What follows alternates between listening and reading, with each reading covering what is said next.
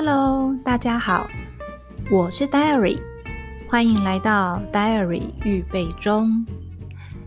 嗯，因为疫情的缘故，所以呢，我们就决定先进入第三季。台东生活的一切呢，就先暂缓，或许也会在第三季的时候，会陆续再聊一些台东的生活。那第三季主要的规划就会是对谈式的，譬如跟我的老公，或是跟我的好朋友，还有同学，我们找一些主题，大家一起来聊聊天。所以，如果嗯听的人，你们有特别想要听什么样子的聊天内容，或是指定说，哎，要跟谁说什么，跟谁聊些什么的话，欢迎留言给我。那也可以留在 Apple Podcast 的，呃，就是呃留言那个地方，那我就会知道说，哦，原来大家比较想要听什么样子的内容，所以大家准备来收听第三季的聊天吧。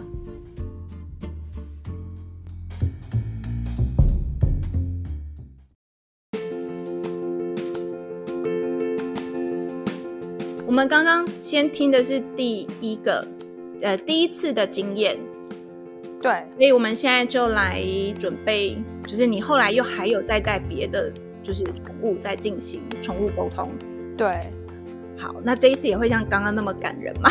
我觉得这一次，这一次我觉得还好，但这一次有这一次有趣的地方，好好，因为我觉得刚刚那边实在是太，太太，嗯，因为可能毕竟我也。见过，就是应该说都跟皮皮相处过，然后等于那一段日那一段时间点也是比较热在对啊，你也在对，然后也对对对对对，然后也知道发生什么事情，所以我觉得那一段是很有参与感的吧，所以我觉得那情绪会很明显。对，但因为后来你你回到台南之后，你就再再有其他的宠物，对，就是、但但我们我就没有跟他们是有。对，有接触过。对，但但你后来，总之你变成猫派是吗？也不是哎、欸，我后来应该是猫狗都可以。嗯嗯嗯，对，因为以前我对于猫咪是有一点怕怕的，因为我小时候我爸是非常爱养狗的人，所以我后来仔细算算，我的生命历程中就是有好几只狗，哦、但是我妈呃，我爸跟我妈都没有让我们养过猫咪。Oh. 所以猫咪对我来说是一个很陌生而且有点害怕的动物，因为我小时候曾经目睹过有一只野猫跳上桌子，把当时我爸养的一只小鸟叼走。对，哇，可怕！就是我那时候，我应该，但我相信野猫真的很具备。对，就是猎食的能力。对对对，其实它它那是他们的天性啊，嗯、就是捕捉会动的东西。嗯嗯，对。但是那时候的我就就对猫打了一个大叉叉，然后觉得、嗯、天啊，这个根本是野兽啊！对，为什么要上来？而且它是叼走我爸当时养的鸟，因为我爸其实是一个非常爱养动物的人。他除了养狗之外，他养过。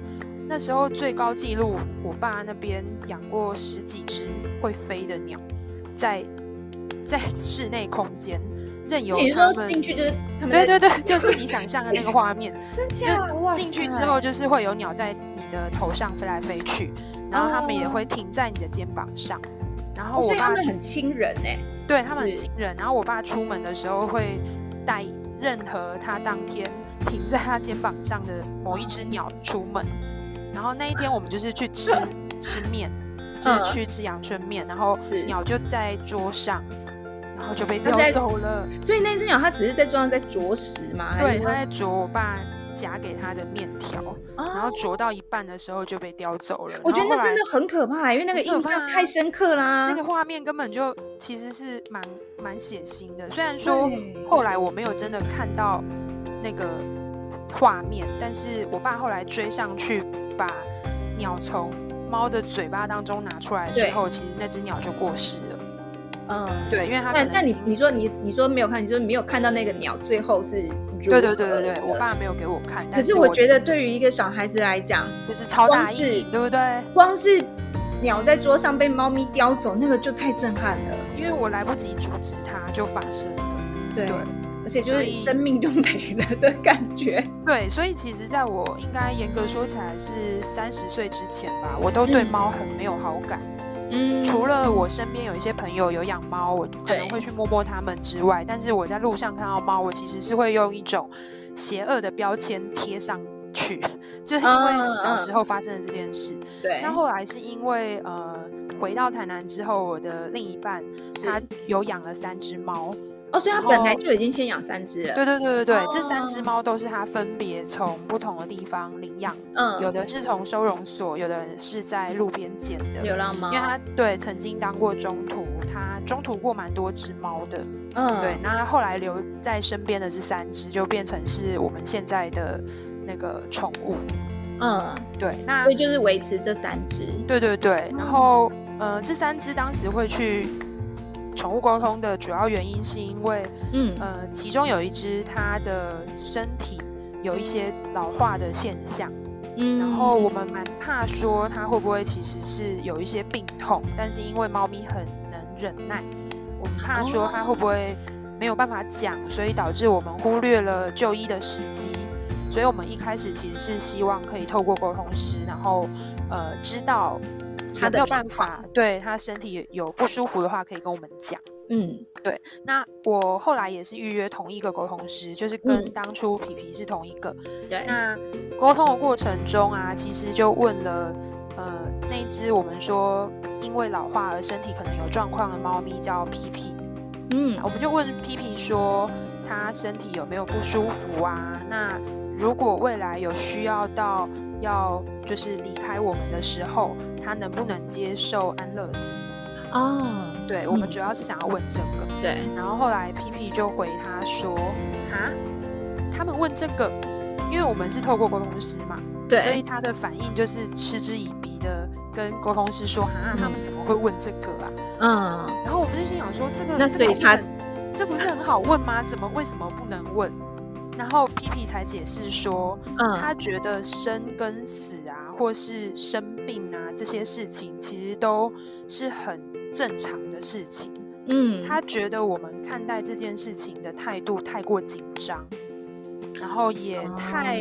他讲了一句话，我印象超深刻。他说：“也太像胖子在装瘦子。”一开始听到胖子装瘦子的时候，其实根本搞不清楚他在说什么。那后来沟通师解释，他的意思其实就是说，我们紧张兮兮的程度，把我们从原本很胖的状态，然后都瞬间就是变成很紧，然后很紧张，然后变瘦了。就是那个形体从胖变瘦，是意思就是说，你太紧张，以至于你整个人都竖起来的概念。嗯，然后他最后就是提醒我们要放轻松。他说，他觉得如果是在外面一边玩的时候，然后一边很开心的死掉，他觉得也没有什么不好。哦，所以其实意思就是他其实是把呃生命会结束这件事情看得很自然，然后很有可能随时会发生，但是我们不用那么的紧张。对哦，然后就觉得天呐，好豁达的一只猫哦。但但应该不是所有的宠物都这么豁达吧？应该不是所有的宠物都这么豁达。但是皮皮的这个反应就让我们瞬间也放松下来。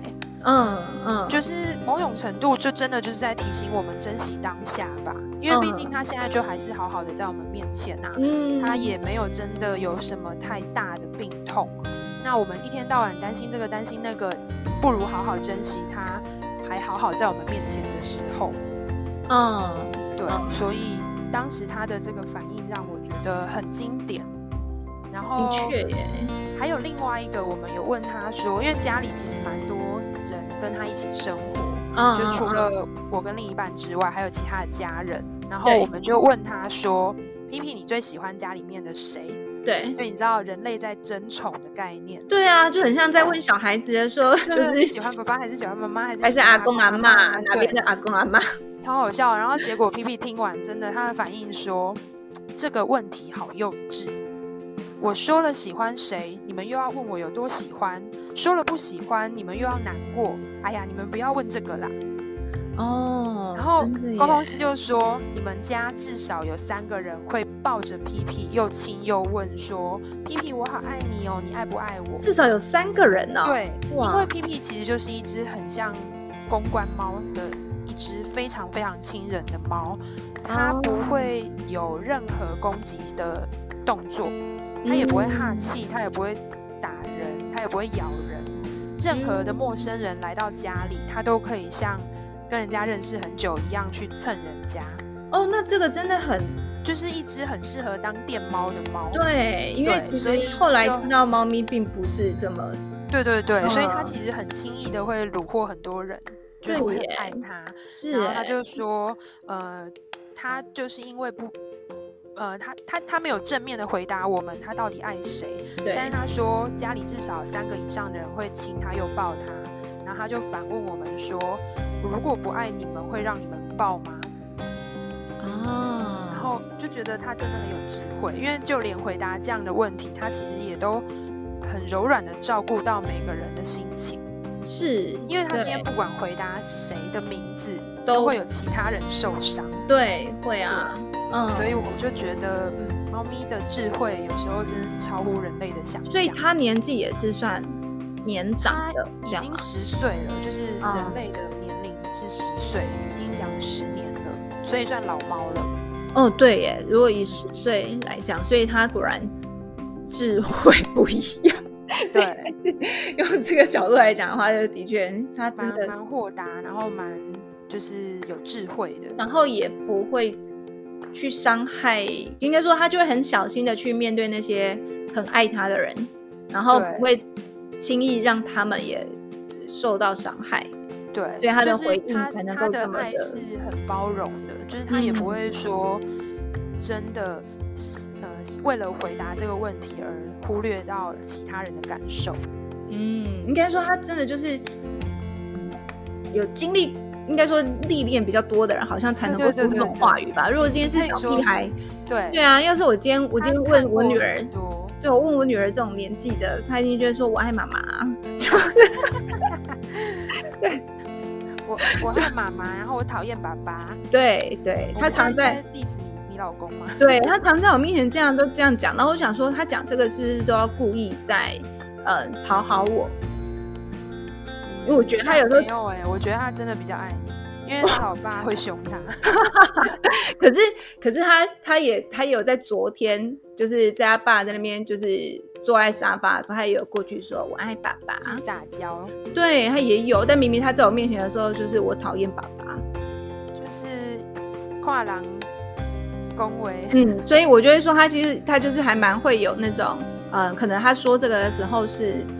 呃，会顾虑我的心情，然后故意说给我听，然后但是我，但他也许他会期待是，对，就是爸爸真讨厌，然后但其实我觉得说，哎，没有啊，你明明就很爱你爸爸，没想到妈妈戳破他，对，然后他就会说哪有，我很我不喜欢爸爸，就故意讲，我就好随便你啊，就是，对，就类似小孩的某些计谋。对，所以我就想说，哎，果然年年年纪小的所的回应方式，然后跟真的有历练的，对，呃，果然还是相对来说啊，因为皮皮跟其他猫不太一样的地方是，我觉得它有一种大姐头的风范，啊，所以它会照顾到每一只，不管是猫或是人。哦，对，就家里面的话，我觉得它都有在。瞻前顾后的去去关心到每一个人或每一只猫，哇，对这是不同猫咪的个性啊。因为另外两只的话就不会有这样的，不会有这样的反应。那另外两只也是因为他们年纪有小一点吗？呃，另外一只是跟皮皮几乎同时间呃被收养的，嗯，所以等于家里有两只老猫，然后一只是。年纪比较小的，嗯，那另外那一只老的猫叫做小乖，嗯，小乖的话也是一只很奇妙的猫，它就是一只你永远看不到它，哦，所以它都会一直躲起来。它对它，你养它养了大概快七八年，你可能只见过它不到二十次，它平常就是会躲在一个你不知道的地方，然后它会突然出现，然后出现之后呢，它只要一发现你在它旁边，它就会消失。所以我其实刚认识他们的时候啊，我很少看到小乖，嗯、我几乎没看过他啦。我甚至觉得，哎，家里是不是只有两只？然后因为后来第三只是我们这三年才收养的啊，所以一开始的时候是两只，然后我都觉得只有一只这样子。嗯嗯，对。那小乖的话，我们有问他说，因为他虽然不爱出现在人面前，但他非常非常爱皮皮哦，他会黏在皮皮旁边。但只要屁屁旁边有我们，它就会消失。Oh. 所以，我们有时候会远远的看到他们两个可能在猫跳台上休息，嗯、oh.，然后就会看到小乖，它会依偎在屁屁的身边，黏它黏超紧这样。嗯、oh.，然后我们就问沟通师说，那个为什么他那么喜欢屁屁？对，因为他们其实一只是在收容所收养，一只是在街头。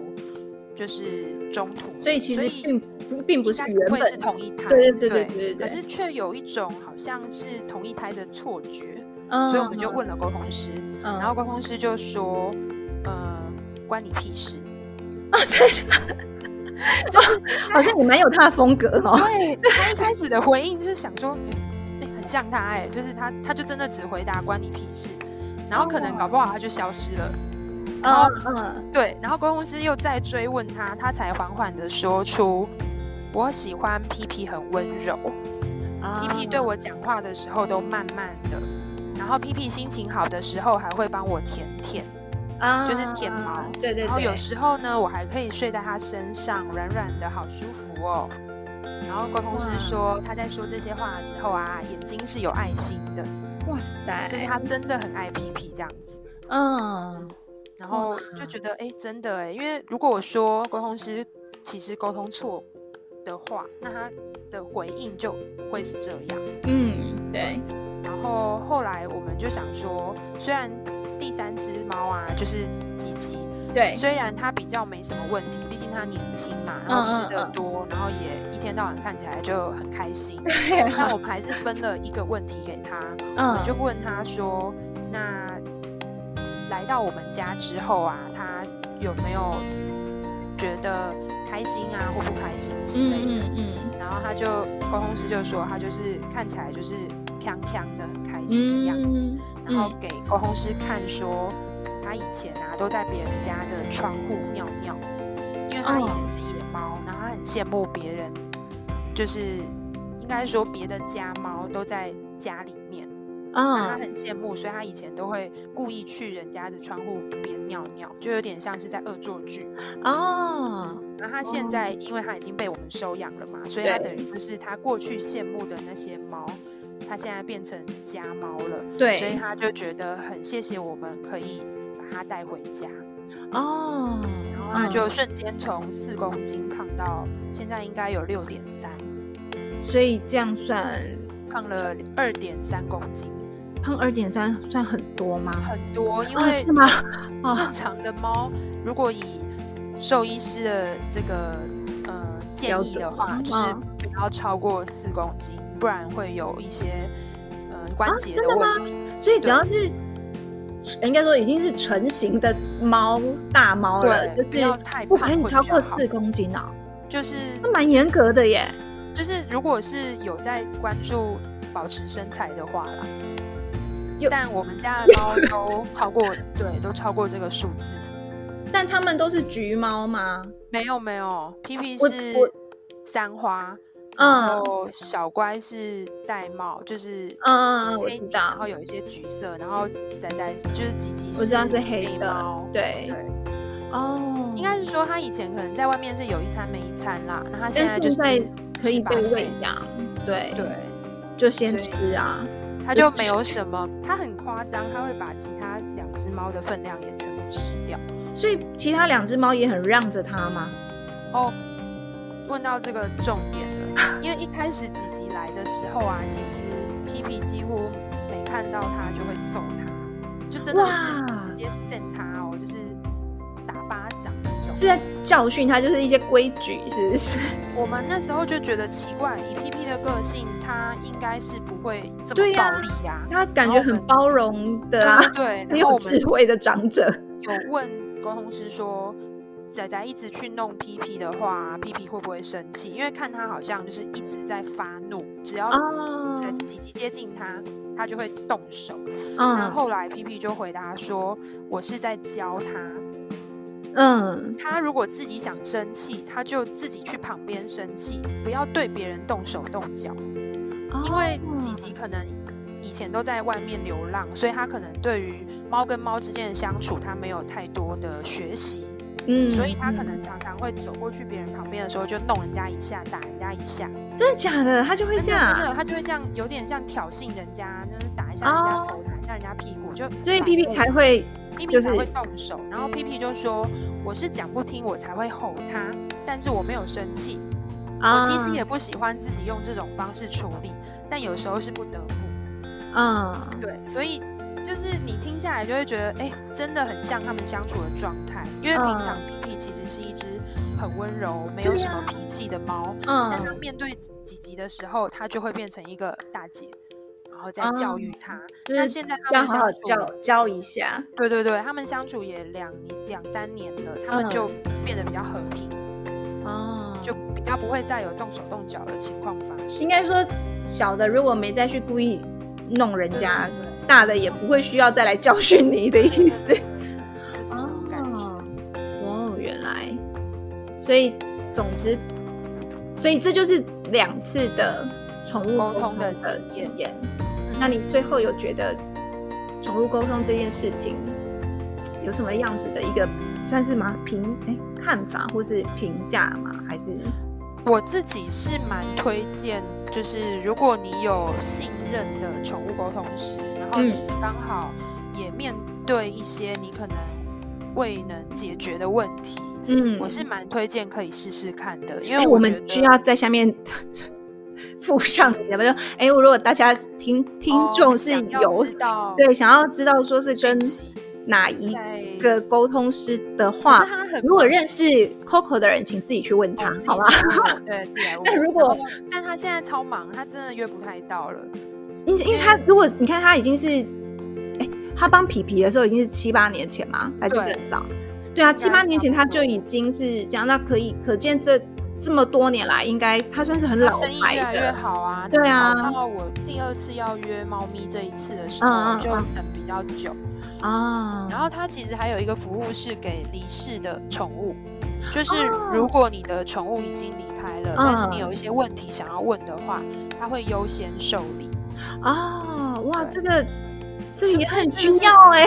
你说是不是很像心理智商？我自己是觉得它跟心理智商有一些相似。但是是不同领域啦，对，很像啊，因为他们在做的事情其实是就是助人工作啊，对对，然后就是安抚吧，我觉得还有蛮大一个成分，就是让我们可以得到一种比较安抚的力量，对，而且可能会提醒你一些你过去没有注意的事情，对，嗯，所以我我自己是蛮推荐的啦。但是当然，如果你觉得这个东西很贵啊，或者是你觉得，所以它现在有涨价吗？它有涨价哦，有涨价的。对，我之前帮皮皮都是四十分钟八百八百块，后来我记得是四十分钟一千块。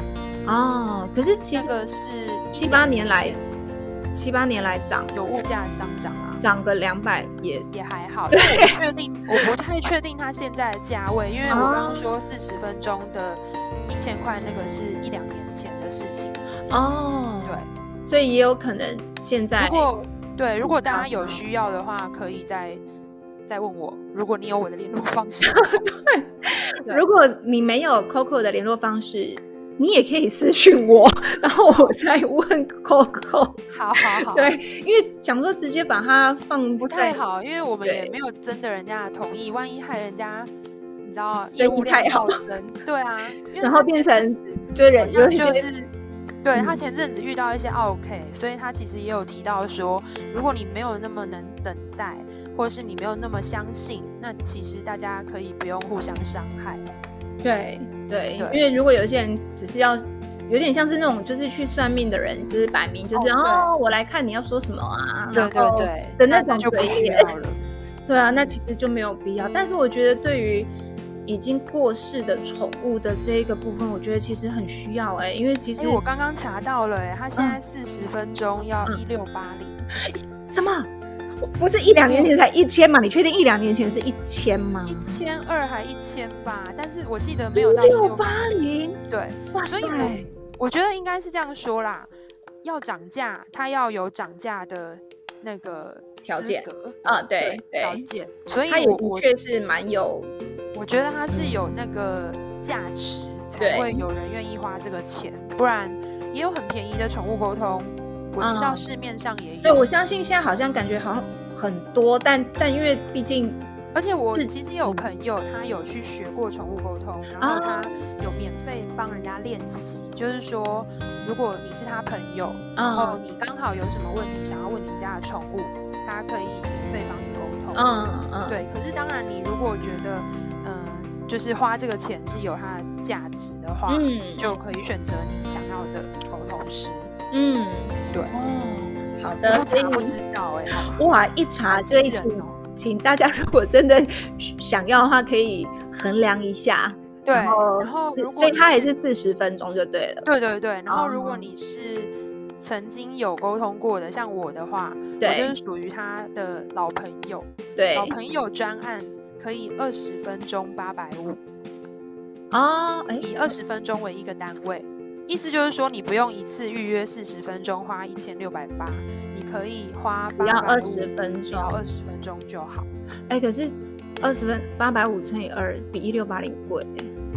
哎、欸，好像是。但是你就不用，我刚刚聊到二，快速心算一下，四十分钟啊。他的意思应该是这样啊，就是如果你只有简单的问题，然后你又曾经有约过的话。嗯，才可以有二十分钟的，所以等于新客户是没有二十分钟这种事情。对对对。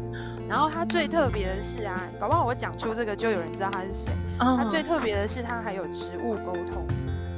哦，是啊，这我不知道啊，因为我对这领域真的酷，对不对？有小孩沟通的吗？没有没有，小孩的部分就要妈妈自己沟通。哦哇，植物哎，嗯，好，很特别。所以总，有需要的话再问我，或者是问对，然后再把资料给你。对，就是我们只能够都私下来，对我们没有办法吧？我们没有业配，我们也没有要做广告，我们只是分享我们自己的经验。没错，好，那但我们今天有一个我们自己想出来的。业配时间是吗？这个严格说起来不是夜配，这个叫做好物分享。